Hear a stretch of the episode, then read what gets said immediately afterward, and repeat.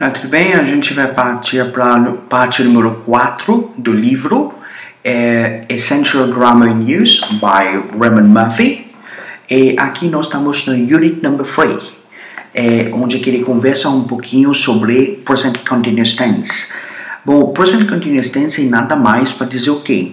O Present Continuous Tense é nada para dizer que uma ação está em progressão ao momento, momento de falar vamos supor que agora você vai falar, você vai usar o present, é, o present continuous tense. Como que formado o present continuous tense? Você usa o verbo to be, verbo to be, você vai conjugar ele como am, is, are, tá bom? O verbo to be no presente. E aí você usa o continuous, ou seja, o progressive, ou contínuo em português. Aí você colocar o verbo, o verbo como que ele é, você adicionar um ing. Então, nesse caso, você já formou seu present continuous tense. É, vamos supor, você quer uma, é, um exemplo, por exemplo, I'm, I'm eating, I'm running, I'm doing.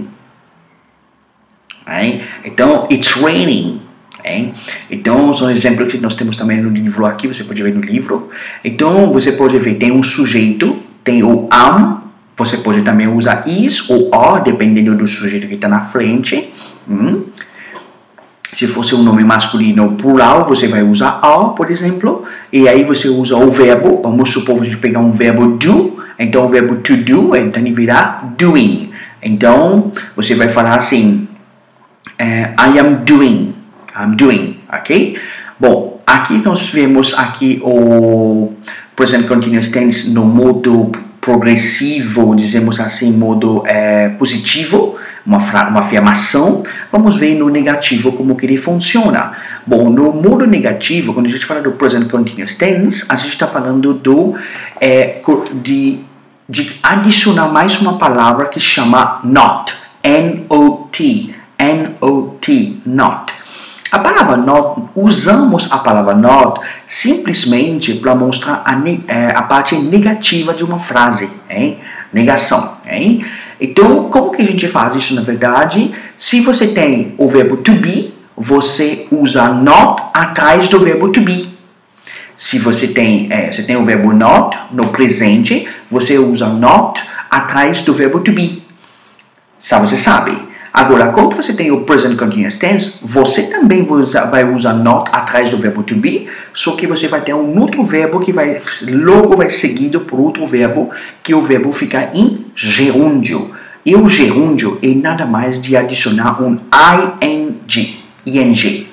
Beleza?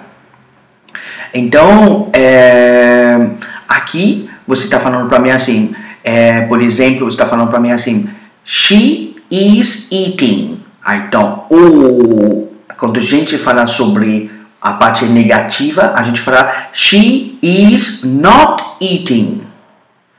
It is raining. It is not raining.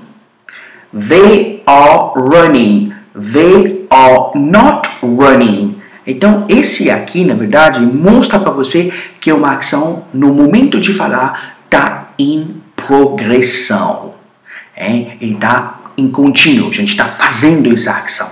Tá bom? Beleza, obrigado.